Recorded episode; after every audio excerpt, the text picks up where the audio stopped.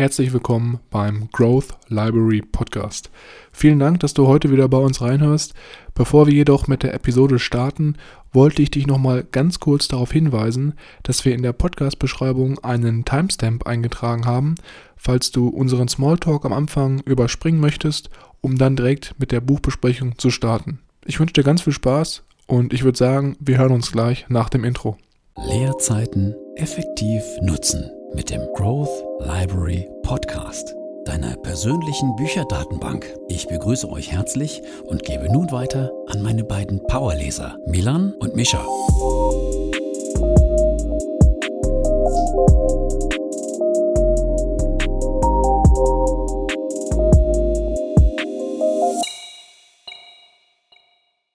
Hallo und herzlich willkommen, wie immer auch nochmal von meiner Seite hier beim Growth Library Podcast. Mein Name ist Milan und am anderen Ende der Podcastleitung befindet sich wie immer mein Bruder. Mischa, hallo und herzlich willkommen. Natürlich auch wie immer von meiner Seite. Ich war gerade kurz ein bisschen verwirrt, weil du das äh, Ganze hier geflippt hast. Aber Was habe ich äh, geflippt? mich die, die Einleitung, ähm, ich, das Gross Library kam am Ende. Ähm, muss man Oh. mal dir gleich nochmal anhören, aber ist ja nicht allzu wild. Ähm, bevor ich jetzt noch mit einem sehr interessanten Fact einsteige, will ich nochmal was erwähnen hier, was jetzt seit, glaube ich, drei, vier Wochen, fast schon einen Monat anläuft. Und zwar kann man sich jetzt auch unsere Episoden bei YouTube anhören.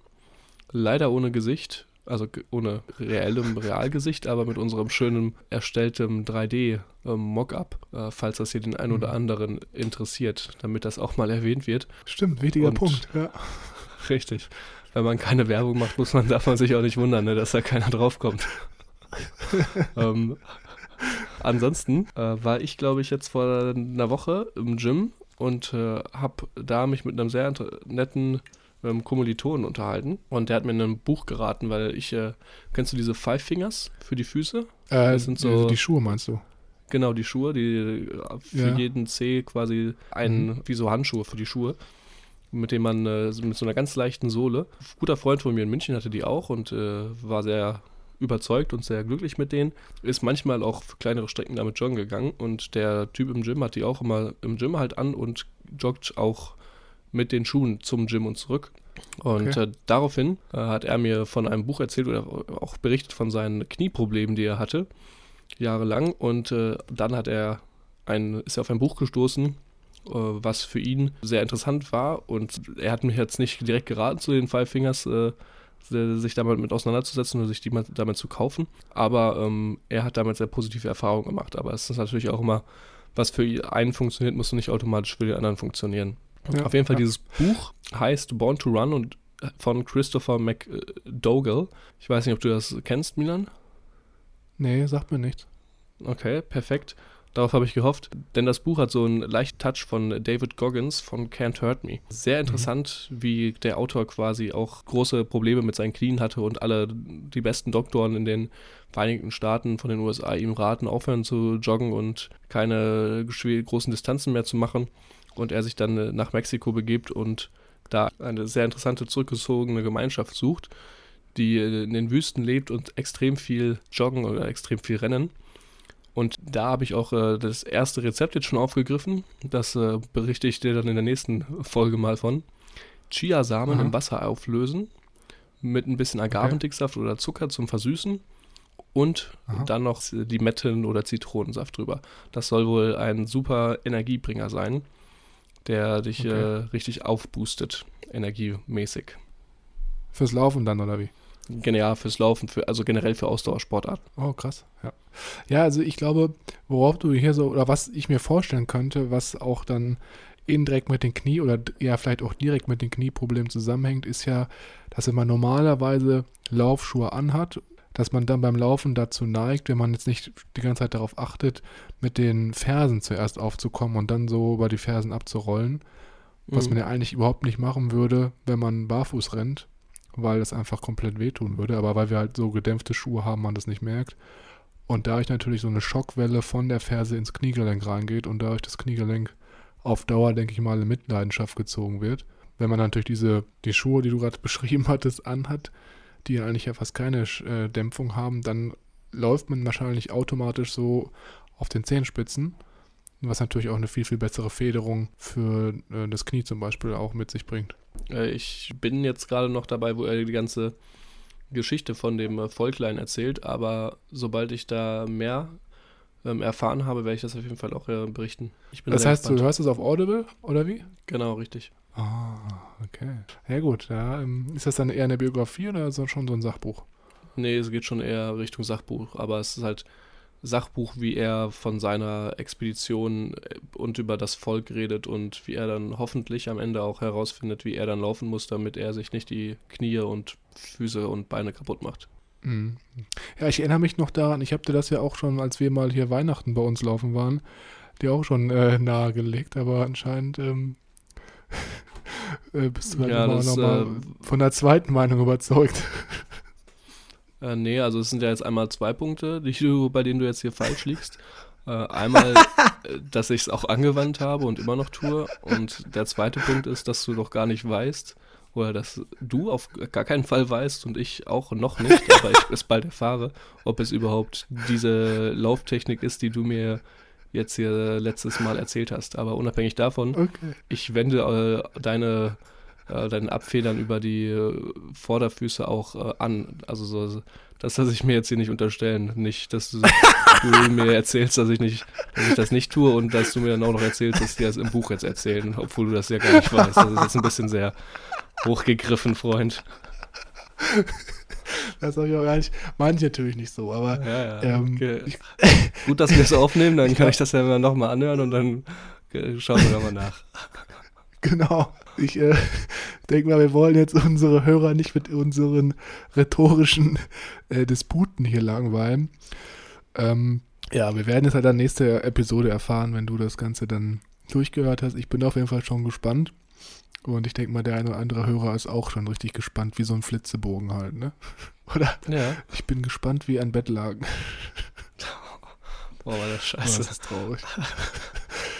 Okay, gut. gut. Bevor wir durchstarten, wie immer, für euch der Disclaimer, dass wir hier in der letzten Episode nicht das ganze Buch besprechen oder jede Einzelheiten. Wir picken uns nach wie vor immer die interessantesten und wertvollsten Punkte raus, die wir besonders wichtig fanden und die wir hier besprechen wollen. Wenn ihr das Ganze genauer nachlesen wollt, findet ihr wie immer in der, in der Beschreibung dieses Podcasts, dieser Episode in den Show Notes einen Link zu dem Buch, wo ihr das äh, Ganze dann noch genauer nachlesen könnt. Genau. Und wie immer ist es natürlich auch so, dass wir ja hier gerade in einer Reihe von einer Buchbesprechung sind, also wirklich Teil 3 von der Buchbesprechung The Subtle Art of Not Giving a Fuck von Mark Manson. Das heißt, wenn du jetzt gerade das erste Mal hier in unseren Podcast reinhörst, dann würde ich dir definitiv empfehlen, bei dem ersten Teil anzufangen, weil wir da natürlich chronologisch ähm, das Buch einleiten und auf die Thematiken und auch die äh, ganze Struktur eingehen. Und deswegen wird es auf jeden Fall Sinn machen, dann wirklich chronologisch Episode 1, 2 bis jetzt zu Episode 3 dann durchzuhören und dich damit zu befassen.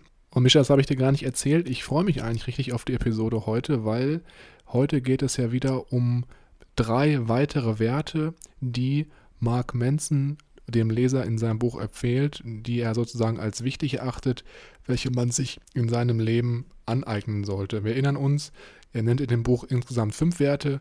In der letzten Episode haben wir zwei Wertvorstellungen besprochen und jetzt besprechen wir nochmal die letzten drei Wertvorstellungen und ich denke mal, hier kann man wieder einiges mitnehmen und einiges auch für sein Leben vielleicht anpassen oder halt auch einführen. Und der erste Wert, mit dem ich heute starten möchte, den Mark Manson hier als ähm, dritten Wert beschreibt, ist der Wert des Scheiterns. Ich denke mal, jeder kennt es sozusagen auch aus der Gesellschaft, aus der Schulzeit. Ähm, Scheitern oder vielleicht auch Fehler machen ist vielleicht noch ein bisschen besser beschrieben. Das ist eigentlich etwas, was man schon im jungen Alter lernt, dass es äh, eigentlich ja schlecht ist. Ne? Mischa, du kennst es wahrscheinlich selber in der Schulzeit.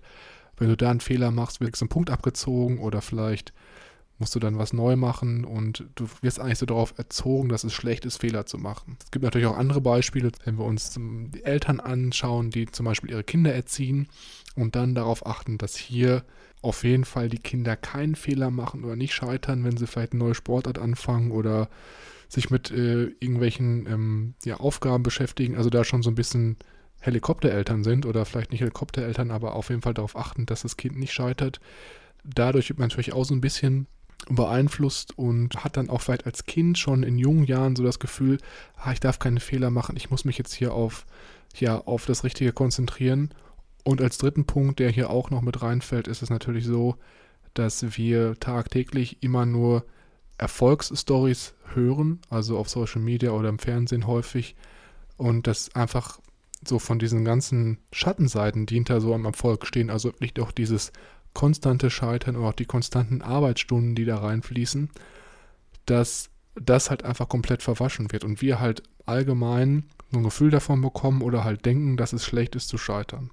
Das Einzige oder das Wichtige, was Mark Manson hier vor allem sagt, ist, dass wir nur wirklich erfolgreich sein können in unserem Leben, wenn wir bereit sind zu scheitern und wenn wir sozusagen nicht bereit sind zu scheitern, dass wir auf jeden Fall dann nicht erfolgreich werden können weil es einfach ja, ein Teil des Erfolgs ist, dass man wirklich Fehler macht, sich neu ausrichtet und dann wieder weitermacht und dann vielleicht wieder einen Fehler macht und dann nach der Zeit, wenn es vielleicht fünf bis zehn Mal passiert, dass du dann auf jeden Fall langfristig erfolgreich bist, aber dieses Scheitern eigentlich als positiv ansehen solltest, weil du dann weißt, dass du ähm, dich weiterentwickelst und dass du was lernst. Aus dem Scheitern quasi was mitnehmen und zu lernen. Und da äh, kann ich dir ein Lied von singen. Ich durfte nämlich in meiner Ausbildung mitunter Tools bewerben, die dafür gedacht sind, noch effektiver zu arbeiten. Gerade äh, aus dem, aus dem Software Management kam das. Und da kommt ja auch hier in dem Kapitel quasi der, der Leitsatz oder der, die Abfolge von ähm, Aktionen folgt zu Inspirationen und Inspirationen folgt zu Motivationen. Und das habe ich versucht, immer allen ähm, mitzugeben bei jeder Präsentation, dass man einfach mal anfängt, anfängt zu starten, einfach mal die ersten Schritte in die Wege leitet und dann im Laufe des Prozesses die Inspiration entwickelt und damit auch dann die Motivation kommt, äh, was bei vielen ja. aber natürlich ganz nett erstmal klingt, aber viele haben sich äh, dann doch nicht zu den Aktionen äh, be bewegen können. Mhm. Das ist ein sehr, sehr spannender Punkt. Den habe ich auch hier bei mir aufgeschrieben in meinen Notizen. Und so wie ich das vor allem auch rausgefunden habe und auch interpretiert habe, geht es natürlich auch darum, dass selbst wenn man vielleicht keine Motivation hat, mit einer kleinen Aufgabe starten sollte, um dann daraus Motivation entwickeln äh, zu lassen.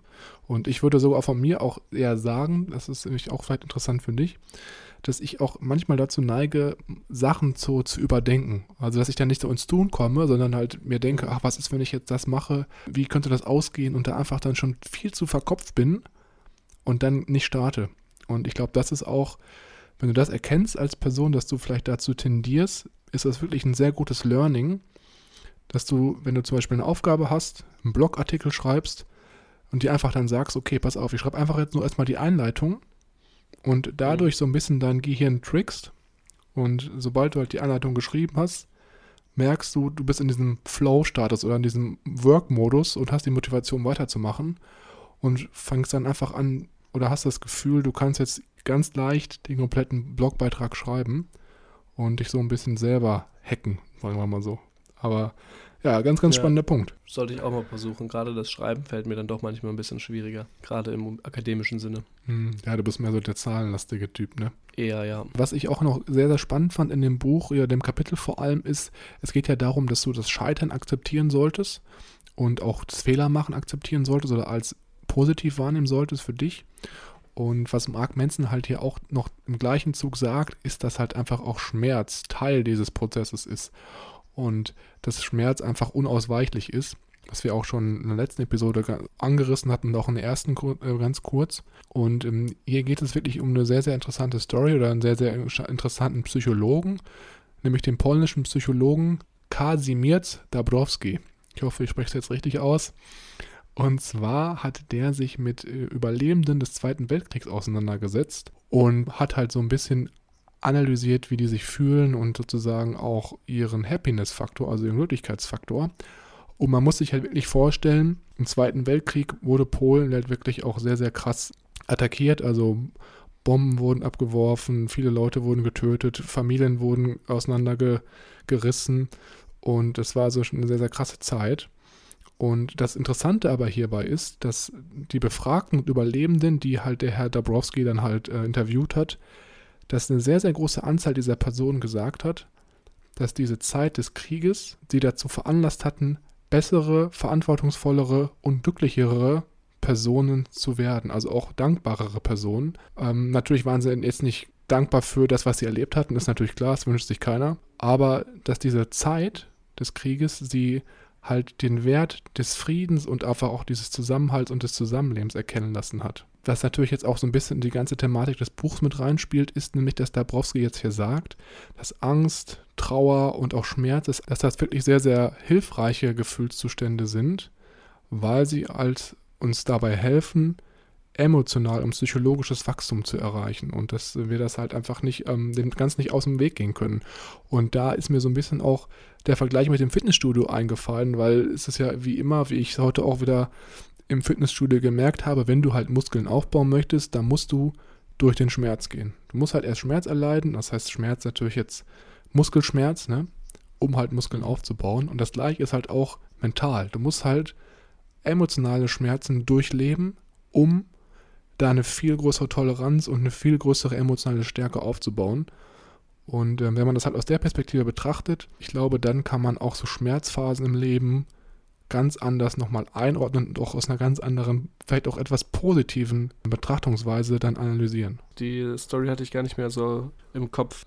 Gut, dass äh, das bei mir dann quasi schon ein bisschen länger her ist. Da kann ich das aus einer anderen Perspektive nochmal betrachten. Jetzt auch zum nächsten Kapitel. Der vorletzte Wert, der hier im achten Kapitel von Mark Manson beschrieben wird, ist die Ablehnung. Die Ablehnung, die quasi mit, den, mit einhergeht mit der Fähigkeit Nein zu sagen. In den heutigen Zeiten oder in, in vielen Büchern und in vielen von vielen positiven Denkern hört man ja immer, dass gerade Offenheit einhergeht mit vielen Möglichkeiten, dass man möglichst alles irgendwie mit aufgreifen soll, was man ja auch bei Social Media sehr gerne vermittelt bekommt, zu allem und jedem Ja sagen und dann quasi das Beste aus den Möglichkeiten machen. Was dabei aber nicht gezeigt wird, ist, dass man auch Nein sagen muss oder auch äh, Ablehnung zeigen muss für die Dinge, die man nicht machen will. Das heißt, man muss auch hier wieder auswählen, worauf man quasi keinen Fuck, wie Marc das beschreiben würde, geben will. Du kannst nicht auf jeder Party tanzen und wenn du es nicht aussuchst, wird quasi das Leben aussuchen, wo du abgehängt wirst. Deswegen solltest du derjenige sein, der aktiv die Entscheidung trifft, Sachen abzulehnen. Die Wichtigkeit, Sachen abzulehnen, führt auch einher damit, auf andere Aktivitäten sich dann wieder zu committen. Und mit dem Commitment, das Marc hier noch beschreibt in dem Kapitel, ist dann quasi auch abgedeckt, dass du viel stärker zu dieser Aufgabe dich hinangezogen fühlst und diese dann auch viel bewusster und ordentlicher erledigst, als wenn du dir alle Optionen offen hältst und mal da, mal hier bist ja, sehr, sehr spannend mit der Ablehnung. Also ich denke mal, das ist auch was, was vielleicht auch gesellschaftlich auch einen so ein bisschen eingetrichtert wird, dass man eigentlich öfter auch mal Ja sagen sollte, auch wenn einem was nicht gefällt, einfach nur deswegen, weil es halt dann von dem Umfeld oder von den Verwandten oder von der Familie positiv wahrgenommen wird. Und was hier wirklich spannend ist in dem Teil war, dass Ablehnung eigentlich auch wirklich ein wichtiger Skill ist, weil eigentlich niemand heutzutage in einer Beziehung stecken möchte, die er nicht mag, mit der er nicht zufrieden ist oder halt auch in einem Beruf, den er nicht mag. Ne? Und dass man da dann sagt, okay, ich muss jetzt mal schauen, dass ich da einen Cut ziehe und was Neues probiere, weil ich einfach hier nicht ähm, glücklich mit bin. Und was du auch gerade angesprochen hast mit diesem Commitment, also der Verpflichtung, das war auch ein sehr, sehr spannender Punkt, dass wirklich Ablehnung und Verpflichtung so ein bisschen zusammenspielt, weil du natürlich, wenn du dich auf eine Sache committest, also auf eine Sache verpflichtest, dann lehnst du ja auch gleichzeitig andere Sachen ab. Und das ist auch so ein bisschen, was uns eigentlich nicht vorgespielt wird, weil du kennst ja auch tausend Werbespots, also im Fernsehen, Social Media, Radio. Die Konsumerkultur ist eigentlich sehr, sehr gut darin, uns zu kommunizieren, dass wir mehr brauchen. Wir müssen mehr Länder bereisen, wir müssen vielleicht mehr Partnerschaften haben, ob es jetzt feste oder nicht feste sind, ist da einmal dahingestellt und auch viel mehr Erfahrungen machen und reisen und was weiß ich nicht, alles viel, viel mehr materielle Gegenstände haben. Aber das Problem ist halt einfach hier, dass mehr nicht immer besser ist. Und dass wir eigentlich sehr, sehr häufig glücklicher sind, wenn wir weniger haben. Und mhm. wenn wir halt zu viele Möglichkeiten haben, wir halt eigentlich so ein bisschen das Problem haben, dass wir uns schlecht fühlen, weil wir immer über andere Optionen nachdenken, wenn wir uns für eine Sache entschieden haben. Und da ist natürlich auch so ein bisschen diese Rejection, also Ablehnung und das Commitment wichtig, weil du sozusagen, wenn du dich auf eine Sache fixierst, alle anderen Sachen ablehnst und dann dadurch glücklicher wirst und vielleicht auch, ja, einfach dich nicht so stressen lässt von den ganzen anderen Sachen um dich herum. Ähm, das fand ich sehr, sehr spannend, weil es natürlich auch so ein bisschen jetzt hier wieder mit diesem, mit dem Buchtitel allgemein gut harmoniert, weil du einfach jetzt siehst, ja, die anderen Sachen um mich herum interessieren mich nicht. Ich konzentriere mich nur wirklich auf die Sachen, die für mich wichtig sind und ähm, lass mich nicht von anderen Sachen weiter ablenken oder beeinflussen.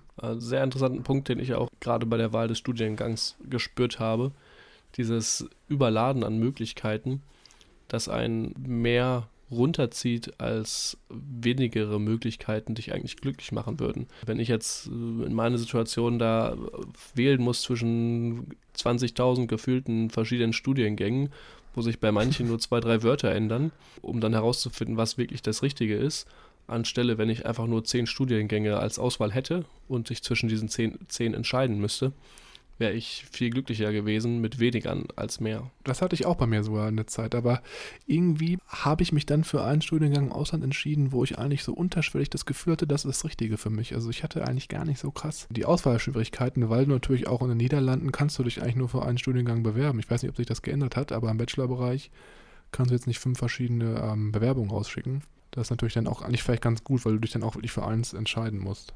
Mhm. Ja. Aber mit diesem Commitment ist jetzt nochmal ein anderer Punkt, den ich sehr, sehr interessant fand und ähm, der du wahrscheinlich auch schon rausgeschrieben hattest. Und zwar geht es halt einfach um, dem, um das Thema Breite versus Tiefe. Also so ein bisschen viele Erfahrungen versus eine Erfahrung, die wirklich tief ist.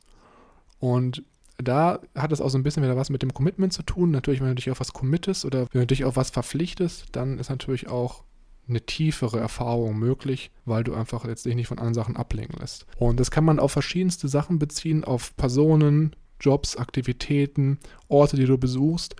Und jetzt wird es sehr, sehr spannend, weil wenn du jetzt eine sehr breite Erfahrung hast, das heißt, du hast sehr, sehr viele Gegenstände, du besuchst sehr, sehr viele Leute, du hast sehr, sehr viele sexuelle Partner, du hast sehr, sehr viele Freunde, dann, Mischa, hast du wahrscheinlich auch selber gemerkt, ich weiß, überleg gerade, ob wir da so ein Beispiel aus unserem Alltag haben, ja, vielleicht kann man das mit unserem, mit unserem Schwimmaktivitäten vom früher vergleichen, wo wir auf Schwimmwettkämpfen ja öfter unterwegs waren. Wir waren ja beide sehr, sehr lange im Leistungssport unterwegs.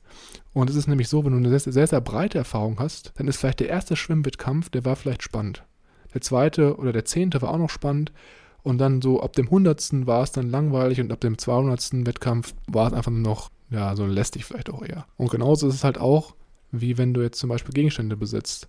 Oder wenn du sexuelle Partner hast oder wenn du Länder besuchst. Ne? Wenn du 50 Länder besuchst, besucht hast, ist das 51. Land natürlich jetzt nicht mehr so spannend, wie das wenn du das zweite Land besuchst. Mhm. Das erste, genau, richtig. Und es ist einfach so dieses, dieses Law of Diminishing Returns, also dieser, dieser Gain oder dieses Excitement, das lässt halt nach. Und was Mark Manson jetzt halt hier sagt, ist, dass du dich einfach entscheiden musst, ob du jetzt wirklich diese breite Erfahrung haben willst oder eine tiefe Erfahrung. Und er, er sagt nämlich hier, je älter du wirst, desto mehr Erfahrung hast du und desto weniger interessant wird es für dich, eine breite Erfahrung zu machen, weil du halt weißt, dass du nach der Zeit das einfach noch langweilig findest. Oder auch so wie Feiern, ne, Mischa? Das beste Beispiel nämlich, ich weiß noch genau, als ich 16 war, die erste Party, wo ich im Club war, Junge, war das geil. Das erste Mal in Dortmund oder so feiern oder in Bochum war richtig eine geile Erfahrung, ne? Aber jetzt in meinem Alter, wenn ich jetzt feiern gehe, wo ich schon irgendwie auf bestimmt, ich schätze mal so roundabout 150 Clubpartys war, ist es für mich einfach nicht mehr so, so, eine schöne Erfahrung wie halt das erste Mal. Ne? Das ist ja bei dir vermutlich in verschiedensten Lebensbereichen auch so.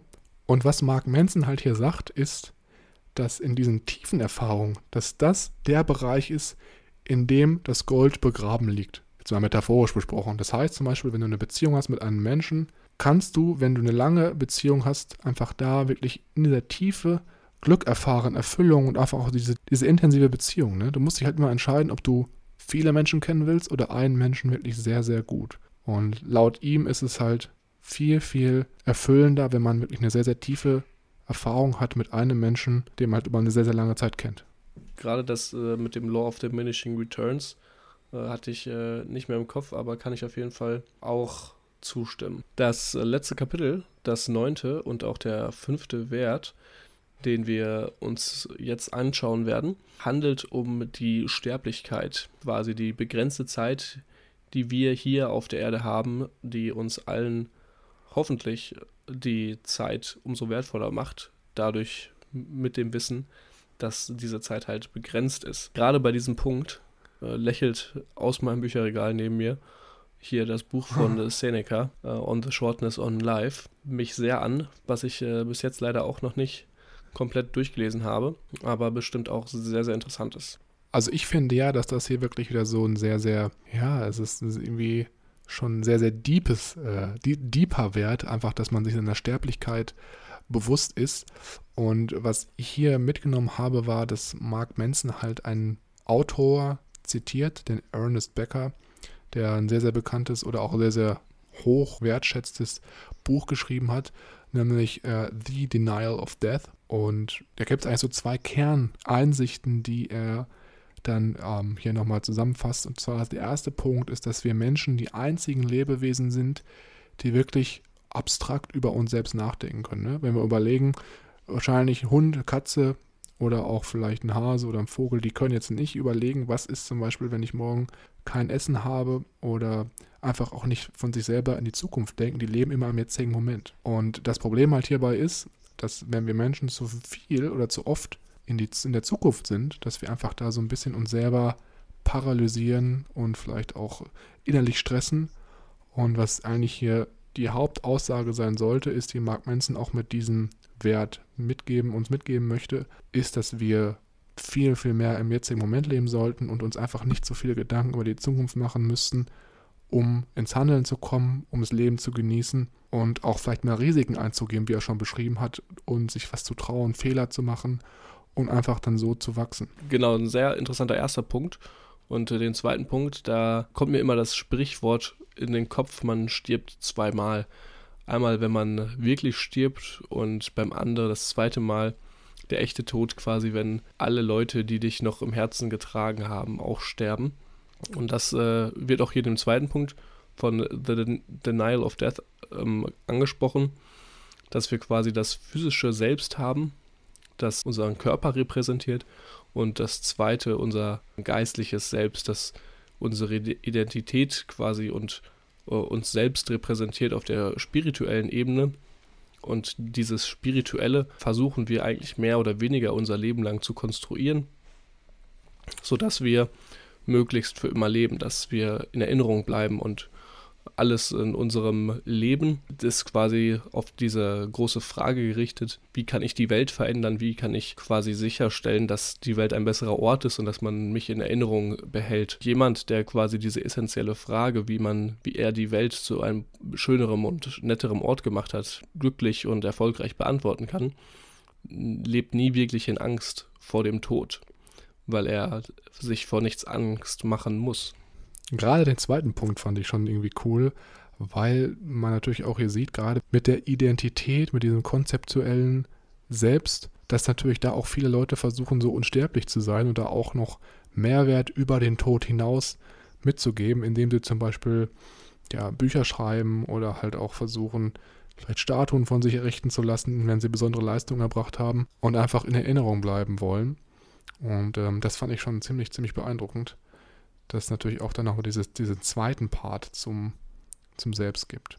Und ähm, ja, was eigentlich hier am Ende des Buchs gesagt wird, ist so ein bisschen auch diese rhetorische Frage, dass eigentlich das Einzige, was wichtig ist, ist, was du für einen Einfluss auf die Menschheit hast, was du sozusagen auch vielleicht anderen Menschen mitgibst, wie du das Leben von anderen Menschen besser machst. Und das ist ja auch so ein bisschen das, Mischer, was wir hier mit dem Podcast verfolgen, nämlich dieses Wissen, welches wir uns hier regelmäßig geben, einfach auch äh, aufzunehmen und an den Hörer mitzugeben, an jeden, der es da draußen hört, einfach damit weitere Leute von dem Ganzen hier profitieren können und vielleicht auch einfach ihr Leben, ihre Denkweisen, ihre Werte anpassen, um so ja, bessere Menschen zu werden, erfolgreicher zu werden und, und, und, und, und.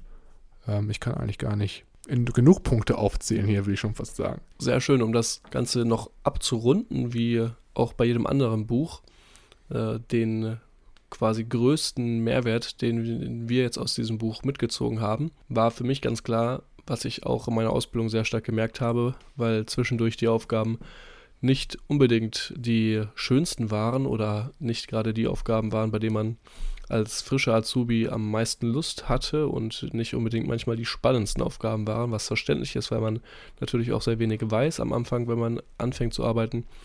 Deswegen war es eine lange Zeit, dass mich dieses Act, Inspiration, Motivation, diese Reihenfolge der auf, vom Aufbau der Motivation durch, durch den Tatendrang über die Motivation zur Inspiration, das hat mich äh, längere Zeit äh, positiv beeinflusst und hab ich, das habe ich auch mehrfach erlebt, dass nachdem ich angefangen habe mit einer Aufgabe, auf die ich anfangs keine Lust hatte, ich dann Inspiration gefangen habe und Motivation, diese Aufgabe dann auch wirklich vollendet durchzuführen. Und deswegen ist dieser, diese Abfolge auch auf unserer Webseite unter meinem netten, schönen Profilbild, wenn du dich daran erinnerst.